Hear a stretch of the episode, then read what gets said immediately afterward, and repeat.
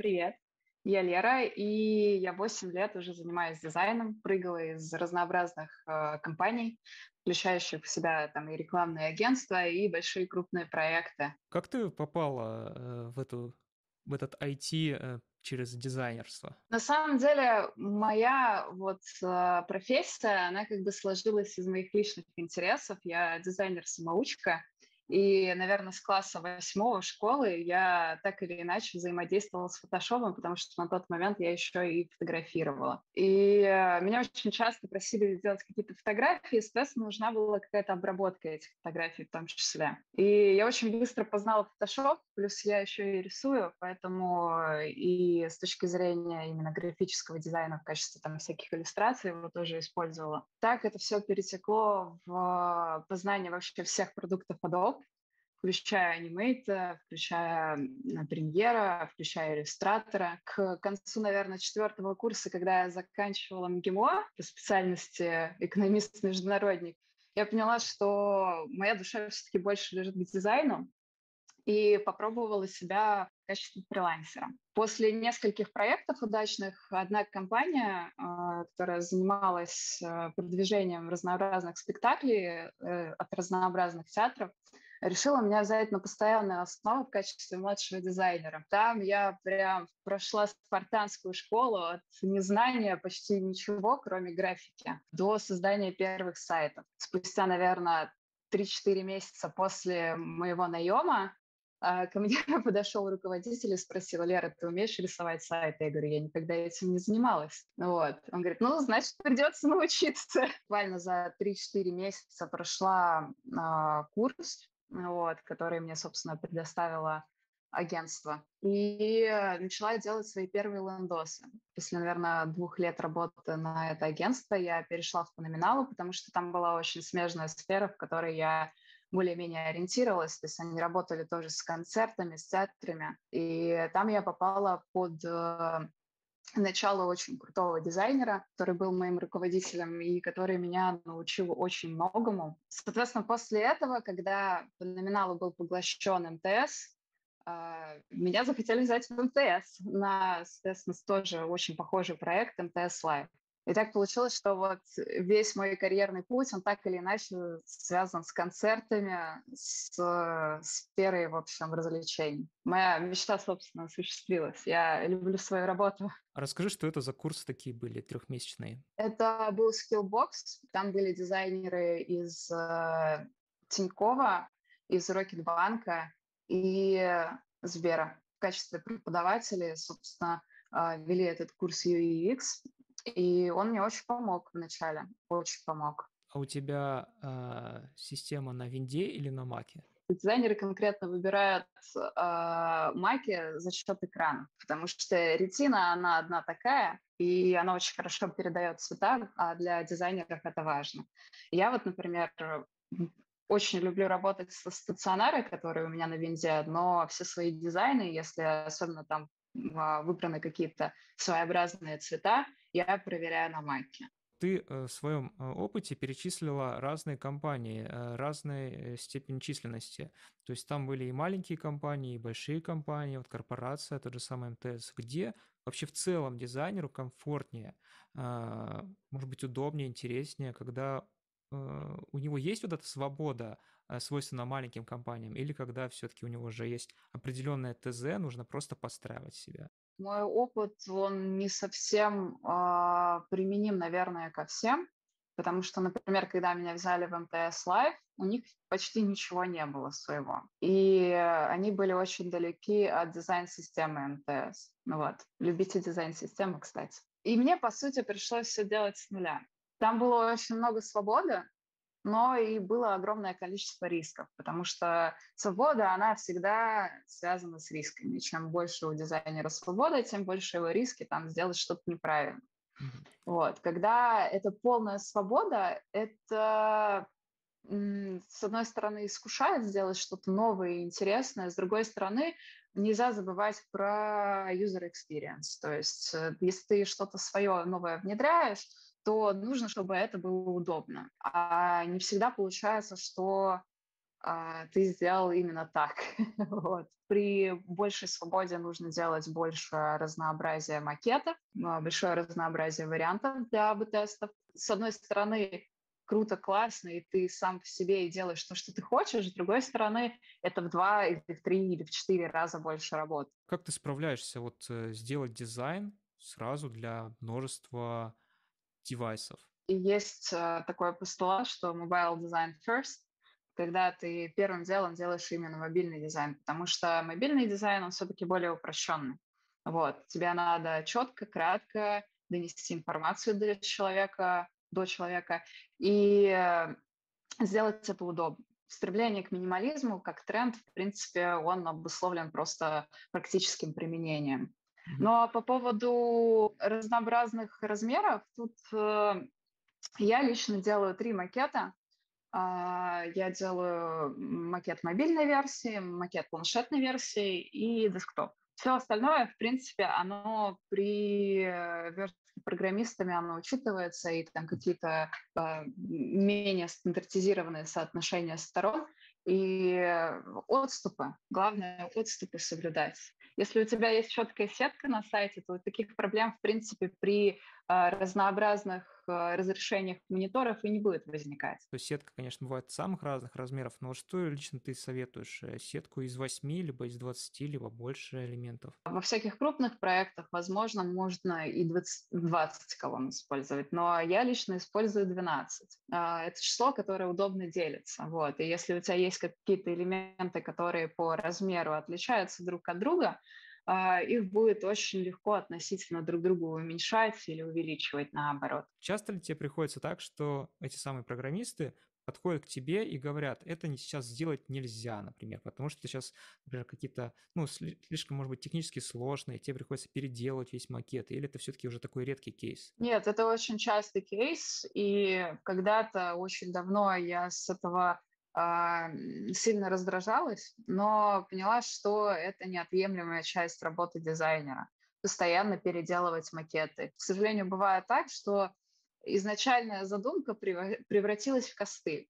Но здесь э, очень важно э, быть не просто дизайнером, да, а иметь понятие о том, что делают твои коллеги из других отделов, и понимать эти ограничения и чаще с ними общаться.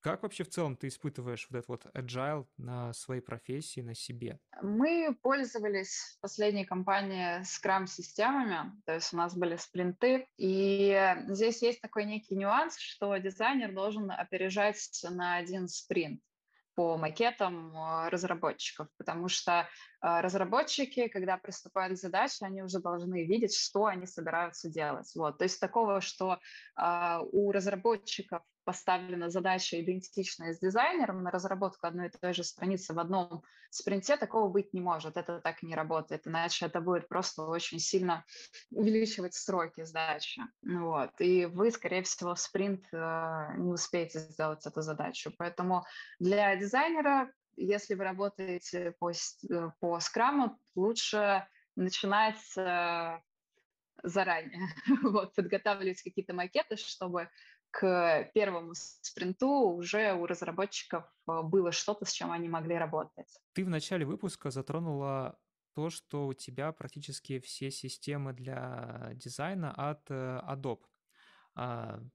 Достаточно ли тебе вот этих систем? Либо, может быть, ты уже начинаешь присматриваться к каким-то там Sketch, Figma? Какие программы выбирает дизайнер, все зависит от того, какой это дизайнер. То есть если это графика, то, конечно, он будет использовать продукты Adobe. И, насколько я понимаю, а, достойных конкурентов, прям, а, которые будут выполнять все те же задачи, которые покрывают просто пакет Adobe, а, их пока что нет. Что касается UX, то здесь, конечно же, Figma. Там 10 лет тому назад я рисовала а, первые макеты лендингов в фотошопе. И это было ужасно. Это было ужасно как для меня, так это было ужасно для программистов. Плюс э, разработчику приходилось все это вымерять, выписывать и делать ручками. Figma, конечно же, она очень упростила этот процесс. Она прям самое лучшее, что случилось с UX за последнее время, плюс огромное количество плагинов, которые туда устанавливаются, они очень облегчают а, работу, в принципе, с макетами, там, с анимацией этих макетов и так далее. А, до этого был Sketch Zep, Zeplin как раз. А, почему, в общем-то, наверное, дизайнеры очень любили маки в свое время, потому что скетч, он же только есть на маках. Вот. Но Figma его полностью заменила и вместе с Zeppelin. И то есть эти две программы, они на сегодняшний день, как мне кажется, устарели, в том числе и InVision. Э, Figma сейчас покрывает задачи всех этих э, программ и справляется с этим просто прекрасно. И плюс она кроссплатформенная, а это, как я уже говорила, очень важно. Давай затронем вопрос э, UX и UI. Вот что, по-твоему, должно быть первичнее? Все-таки красивости или функциональности, или какой-то синтез, может быть?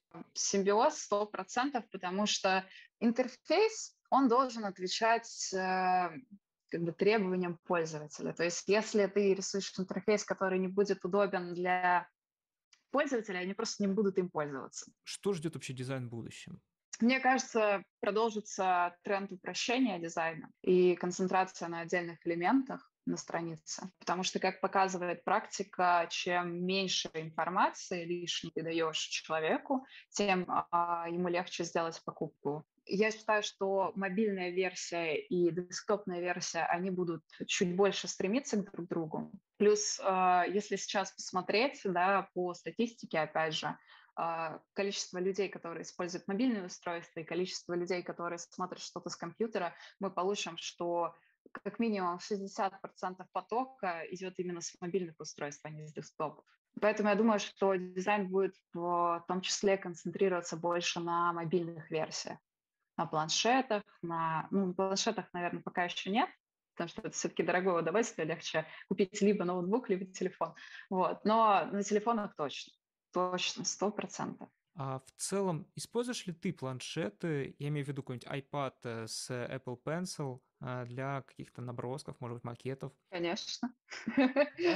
У меня есть, но у меня, правда, эм, самсунговский, вот но э, я использую его очень часто. То есть это, это такой вот. must-have сейчас для дизайна. Да, да, это правда. То есть для графических дизайнеров, которые именно занимаются иллюстрациями или э, просто отрисовкой даже базовых каких-то макетов или э, паттернов, э, планшет это просто must-have. Когда вообще дизайнер э, начинает чувствовать себя специалистом? Я думаю, когда он получает позитивные тесты. Вот он сделал дизайн, провели э, тест, и пользователям понравилось все, что он сделал. Потому что главная задача все-таки UX дизайнера в том, чтобы э, полезно, приятно, нативно э, сформировать информацию, вот, так, чтобы она была доступной и сконцентрировала, соответственно, внимание пользователя на целях, скажем так,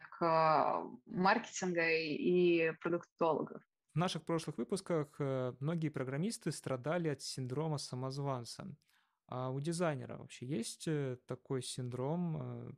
Может быть, у тебя он был? Конечно. Да, конечно, конечно. А, мне кажется, что это связано с тем, просто что а, IT просто очень быстро развивается, очень много нового происходит, и это происходит не там, в каком-то долгосрочном периоде, да, там пятилетки или еще чего-то в этом роде, а это может произойти за месяц, может пройти за два, за полгода, за год, все поменяется очень кардинально. И когда все настолько динамично развивается и меняется, очень трудно себя в определенный момент времени называть специалистами. Отсюда синдром самозванца. Вот, потому что ты вроде как уже так познаешь дзен в своей профессии, да, ну, в, очень многом разбираешься, и потом происходит что-то, что переворачивает рынок с ног на, на голову, и тебе нужно учиться постоянно новому. Вот. Э, единственный совет, который я могу дать, это просто не пугаться нового, воспринимать этого как часть своей профессии. А если бы мы стояли на одном и том же месте, что 10 лет назад, у нас не было бы сейчас таких красивых сайтов, таких быстрых приложений и так далее. Поэтому для этой сферы конкретно это нормально. И вы специалист, хороший специалист в том случае, если вы не боитесь нового и пытаетесь себя развивать, и постоянно чему-то учитесь, потому что именно вот в этой профессии это очень важно. Это, наверное, одно из самых важных э, качеств, которыми должен обладать человек, который идет в IT. Расскажи насчет системы контроля версии. Вот э, каким образом ты версионируешь файлы? Наверняка это не обычное там сохранить там 0.1, 0.2, 0.3, а какой-то более умный механизм сейчас есть у дизайнеров. Честно скажу, все на самом деле очень просто, почти так, как ты описал вначале. Но это все равно очень важно, потому что а, без предыдущих версий часто бывает так, как мы уже говорили, в гибких системах типа Agile, бывает, что программисты не успевают там, за определенный спринт что-то сделать. А потом в следующем спринте выясняется, что есть там какие-то, опять же, нюансы, подводные камни, проблемы с, с реализацией, и тебе приходится возвращаться к этим макетам. Я делаю следующим образом. Поскольку я работаю в фирме в основном, я просто делаю копию предыдущего а, спринта, переименовываю в нынешний спринт и работаю в нем. И так у меня сохраняются копии, прям разделенные по спринтам. И если кто-то в жире там начнет искать, где был, была изменена эта кнопка, или ему так или иначе понадобится посмотреть разнообразные версии, он посмотрит через жиру, в каком спринте была поставлена эта задача, и, соответственно, спокойненько найдет э, под номером этого спринта актуальный для того спринта макета. Раньше копировали файлы э, друг другу. Ну, если, допустим, занимается какой-то дизайнер, и ему требуется там получить какой-то арт у одного, там эффекта другого, это приходилось все это друг другу перекидывать, там по почте и так далее. Сейчас уже все-таки мы живем в 21 веке, уже даже пандемию кое-как прошли. А, но в целом вот эта облачная система, когда можно работать над одним э, холстом а, одновременно э, разным художникам, дизайнерам. Как ты думаешь, вообще в целом это удобно? Я считаю, что это очень удобно и что это очень позитивное начало вот, э, для этой развивающейся, скажем так, сферы, потому что Figma местами тоже подлагивает, вот, и иногда бывает, там, что изменения прогружаются спустя какое-то время, потому что они там ведут работу на сервере или еще что-нибудь в этом роде. Вот. Но в целом это очень круто, это очень упрощает работу. А, то есть даже для тех людей, которые на удаленке сидят, ты можешь спокойно в онлайн-режиме, просто созвонившись с ними, на их же макетах им все показать. Это, естественно, намного удобнее, чем раньше, чем когда надо было реально загружать в облачные хранилища макеты, потом их скачивать и так далее. Очень много телодвижений упраздняет. То есть тебя все в одном месте. И мне кажется, сейчас большая часть программ именно к этому и стремится. Сделать такое одно мега-приложение, в котором можно делать все, не выходя из программы. Ладно, на этой ноте давай завершим наше интервью. Спасибо за очень драйвовое интервью. А, что ты пожелаешь нашим зрителям? Начинающим дизайнерам не бояться, экспериментировать и чаще смотреть на хорошие примеры у других крутых дизайнеров. Э, это ни в коем случае не возбраняется, и вы всегда сможете найти что-то интересное и интерпретировать это по-своему. Всем остальным избавляйтесь от синдрома самозванца. Вот. Мы живем в очень динамичное время, и это нормально, что все меняется, и всегда надо чему-то учиться. Тогда увидимся в следующем выпуске.